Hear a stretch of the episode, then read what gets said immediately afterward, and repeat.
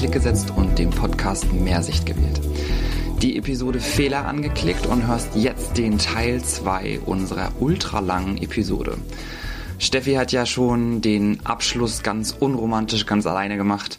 Ich habe ihr verziehen und darf jetzt das Intro für die nächste ungefähr halbe Stunde einsprechen. Ich wünsche dir ganz, ganz viel Spaß beim Teil 2. Und ja, Haare gut, alles gut.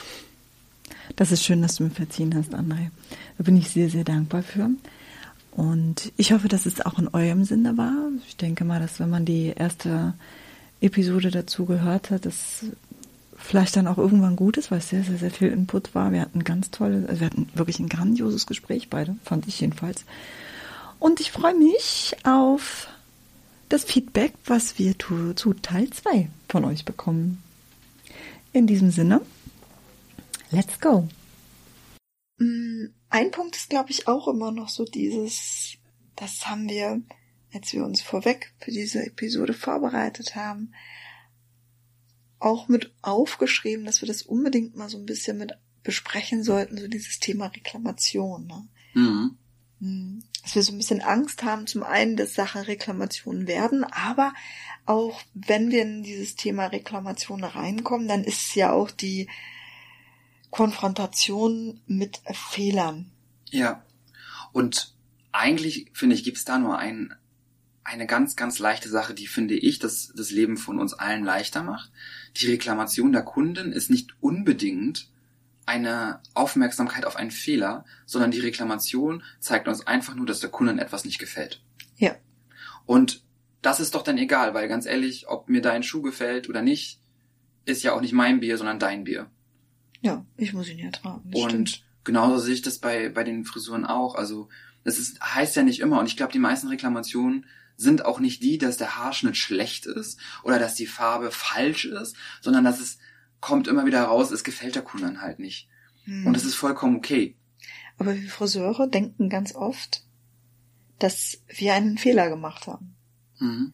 Das ist natürlich ähm, vielleicht ein Fehler, aber durch diesen Fehler kommt eher an das Ziel, ne? Also durch diesen Fehler, dass dann vielleicht das einmal äh, Glossing dann doch zu kalt war, dass sie keine grauen Haare haben will, zeigt uns doch dann, okay, aber dann möchtest du definitiv keine grauen Haare haben. Also das ist ja auch dieser Mut, etwas sich zu trauen, um zum Endergebnis zu kommen, um eine gute Beziehung zwischen dir und deiner Kundin, einer Stammkundin zu kreieren, um ein ja, Vertrauensverhältnis, weil es ist ja auch ein Vertrauensding, dass die Kundin sich überhaupt meldet. Also, dass sie einfach das sagt und nicht zwei Monate mit sich rumträgt und eigentlich immer passiv-aggressiv irgendwann auf einen wird oder gar nicht mehr kommt oder zu einem anderen Friseur geht und das Ganze versucht irgendwie ausmerzen zu lassen. Das ist ja schon eine Vertrauenssache, wenn die Kundin sich meldet und sagt, die Farbe gefällt mir irgendwie doch nicht so oder das können wir uns das nochmal angucken, irgendwie komme ich damit nicht zurecht. Und manchmal sind es ja, die Frisur ist richtig, aber die Kundin kriegt es einfach nicht gestylt oder hm. es sitzt einfach doof. Dann kann, da, kann die Durchstufung gut sein. Aber es ist halt nicht das Richtige für die Kunden. Ne? Genau, sie kommt damit nicht zurecht oder einfach auch so ein Gewohnheitstier, wie wir selber sind und keine Fehler machen wollen, sind vielleicht auch unsere Kunden. Also die haben dann auch was Neues und wollen eigentlich das Alte einfach zurückhaben, weil sie das mit ihren gewohnten Griffen handeln können. Hm. Ja, ich meine, wenn man jetzt einfach nur diese, dieses Thema Grau aufnimmt, nur ne, mit dem Glossing, dann kann man ja eigentlich auch mit Freude mit der Kundin zusammen feststellen, ist doch eigentlich ganz super, dass das jetzt passiert ist jetzt, ne? Weil ein Fehler war ja, ähm, dass Fehler uns Grenzen aufzeigen und das ist ja dann die Grenze der Kunden, ne? dass es zu kalt war. Genau. Dass es ja eigentlich auch schön ist, dass wir jetzt diese Erfahrung gesammelt mhm. haben. Und ich denke, wenn man das so gegenüber dieser Kundin transportiert, dass man dann sagt, also erstmal schön, dass du da warst, schön, dass du das Vertrauen hast, und jetzt lass uns einfach gucken, was wir aus diesem Fehler zusammen lernen. Ne? So, mhm. jetzt haben wir einfach einfach deine Grenze gefunden, mhm. deine Grenze von kalt. Ist doch cool, dass wir diese Grenze gefunden haben. Genau, das ist, hat ja auch was mit Mut zu tun. Ne? Also oft wollen dann Friseure entweder sich selber den Fehler gar nicht eingestehen, das kenne ich auch von mir selber, und komplett an die Kunden abwälzen. Aber einfach auch da in diese Fehleranalyse zu gehen und zu sagen, schön, dass du da bist. Das finde ich schon immer so, ne, diesen, der Kunde das mhm. Gefühl geben und dann in die Analyse zu gehen. Okay, wir haben ein guter Grund, Fehler zu machen ist, dass Fehler uns Grenzen zeigen.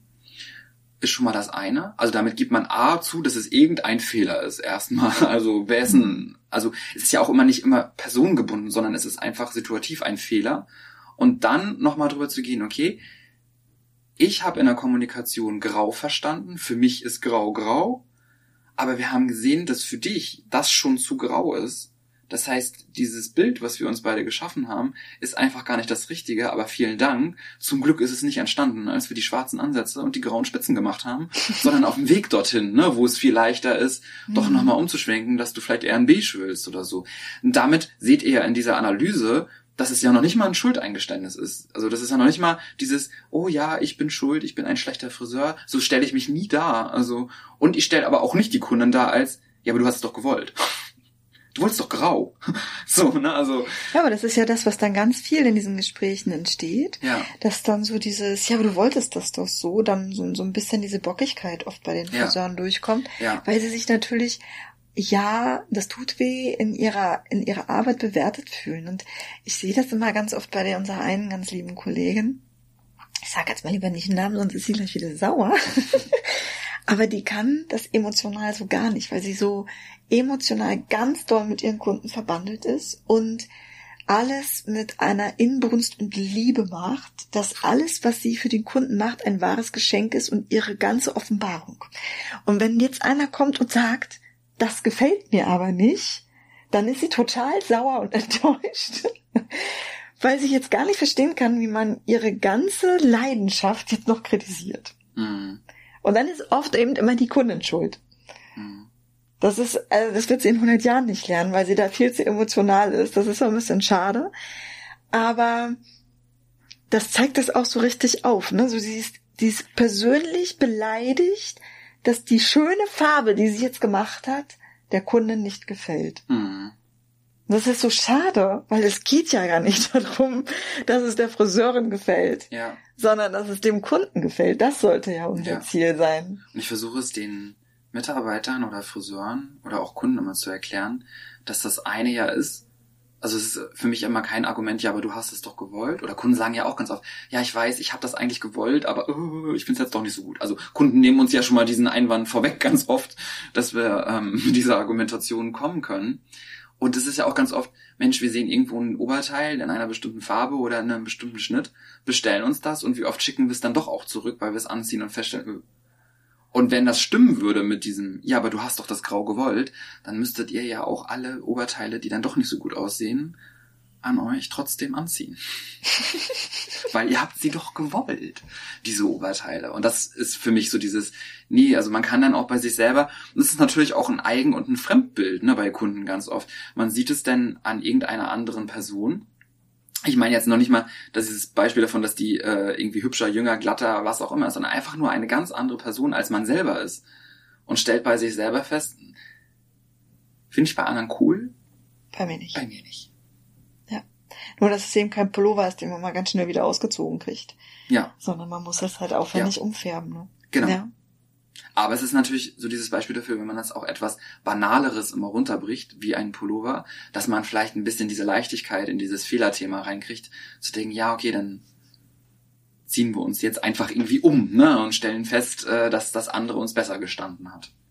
Ja, aber das ist ja auch eine schöne, eine schöne Metapher, die man vielleicht auch in so ein Reklamationsgespräch mit reinbringt, ja. um auch in so ein Reklamationsgespräch die Leichtigkeit wieder reinzubekommen. Ne? Weil genau. Kunden ja ganz oft Angst haben, dass sie nicht reklamieren können und äh, dass der Umgang nicht damit gut läuft und deswegen auch nicht unbedingt immer die beste Kommunikationsart wählen. Wollen wir es mal so ausdrücken? Und dass, wenn wir diese, diese Leichtigkeit wieder zurückbringen in dieses Gespräch und der Kunden eben klar machen, hey, es ist toll, dass du da bist, es ist schön, dass wir uns über diese, diese Thematik unterhalten und dass wir beide etwas daraus gelernt haben. Es ist doch toll. In dem Augenblick kommt die Kommunikation ja auch wieder in einen ganz anderen Schwung. Und es macht dann vielleicht sogar Spaß, diese Reklamation zu bearbeiten. Ne? Mhm. Ja, ein, ein anderes Thema, was vielleicht auch bei Fehlern nochmal ein ganz, ganz großes Ding ist, ist, dass wir uns die meiste Zeit unseres Friseurdaseins ja mit unseren Schwächen auseinandersetzen, anstatt mit unseren Stärken. Ne? Genau. Und da liegt, glaube ich, auch äh, ganz viel Potenzial drin, gute, ein gutes Team zu schaffen, ein gutes Friseurteam zu sein, in dem wir auf uns auch auf unsere Stärken fokussieren. Das heißt nicht, also wir können natürlich auch unsere Schwächen entwickeln und das ist auch ganz oft gut. Aber wenn ihr nach drei Jahren feststellt, jedes Woche Wochenende Hochsteckfrisuren mit Schweiß und unglücklichen Kunden und selber unglücklich, dann lasst das doch einfach. Dann macht das doch einfach nicht und mach vielleicht an diesen Samstagen was anderes. Dann es wird wahrscheinlich einen Hochsteckexperten geben, beziehungsweise wenn es keinen gibt, dann gibt es einen anderen Salon oder so. Aber ich glaube, wenn man über eine ganz, ganz lange Zeit etwas macht, wo man feststellt, es macht immer Herzrasen, es macht mich immer nicht glücklich, es sieht irgendwie nie so aus wie die Bildvorlagen, ich komme nie an das Ziel, warum dann immer an dieser Schwäche weiter versuchen zu doktoren und sich grundsätzlich als Friseur vielleicht schlechter zu machen, als man ist, nur wenn man diese eine Sache nicht kann. Und vielleicht einfach auf die Stärken fokussieren. Also denn einfach vielleicht als Mitarbeiter den Mut haben, zum Chef zu gehen und zu sagen, ey, wirklich, seit drei Jahren versuche ich jedes Wochenende die drei Hochsteckfrisuren, die du mir im Sommer hier einträgst, zu machen. Weder ich noch Kunden sind damit glücklich. Lass mich doch einfach was anderes machen. Oder halt auch ihr als Chefs mit zu sehen, okay, wo, wo ist das Potenzial meiner Mitarbeiter? Dass die Mitarbeiter auch dementsprechend eingesetzt werden, die, die farbstark sind, auch wirklich freie Termine für Farben haben, die, die Herren stark sind, vielleicht auch in den Nachmittagbereichen stärker da sind, weil dort die Herrenkunden irgendwie häufiger kommen oder wie auch immer das bei euch aussieht.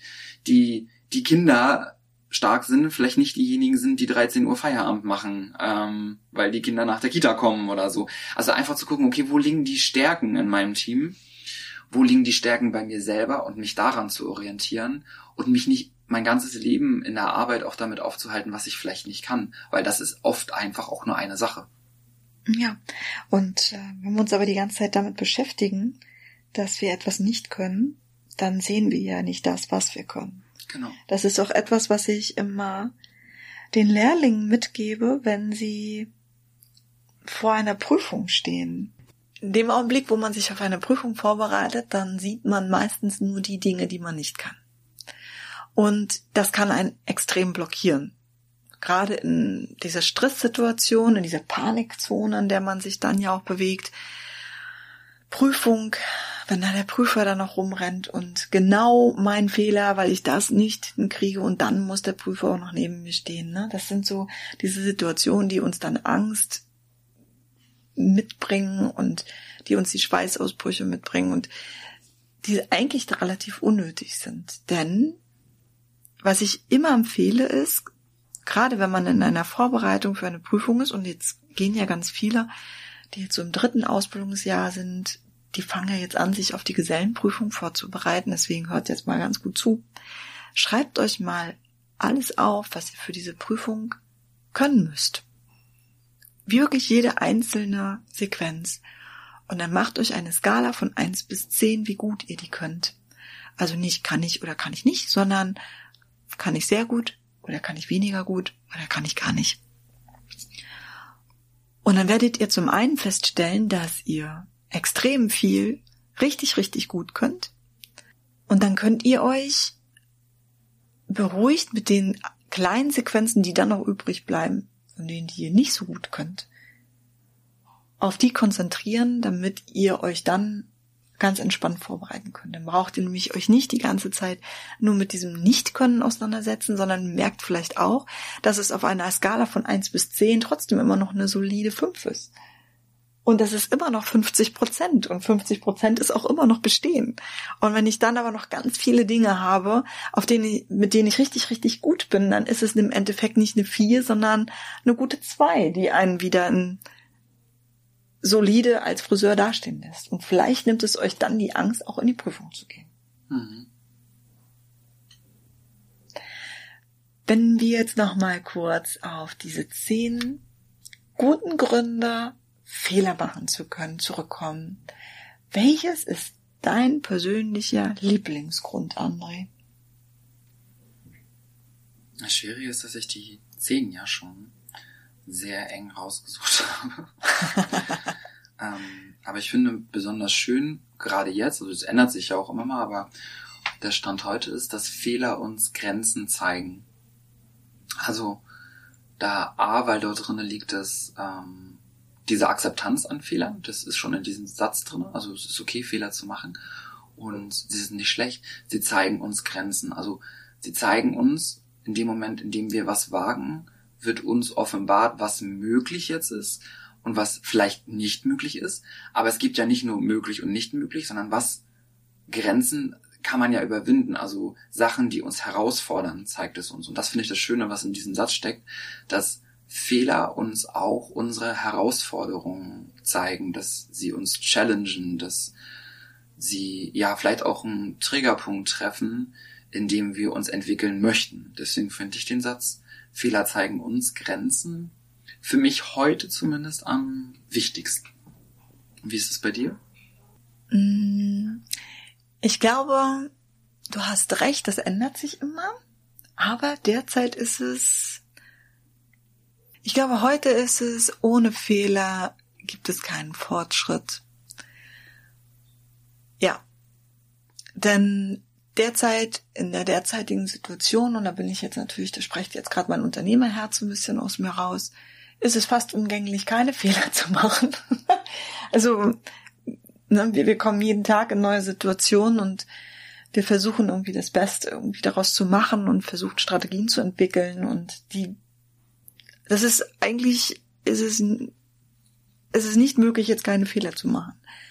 Aber ich habe die Chance, meine Fehler oder mein Handeln zu beobachten, die Konsequenzen aus meinem Handeln zu beobachten.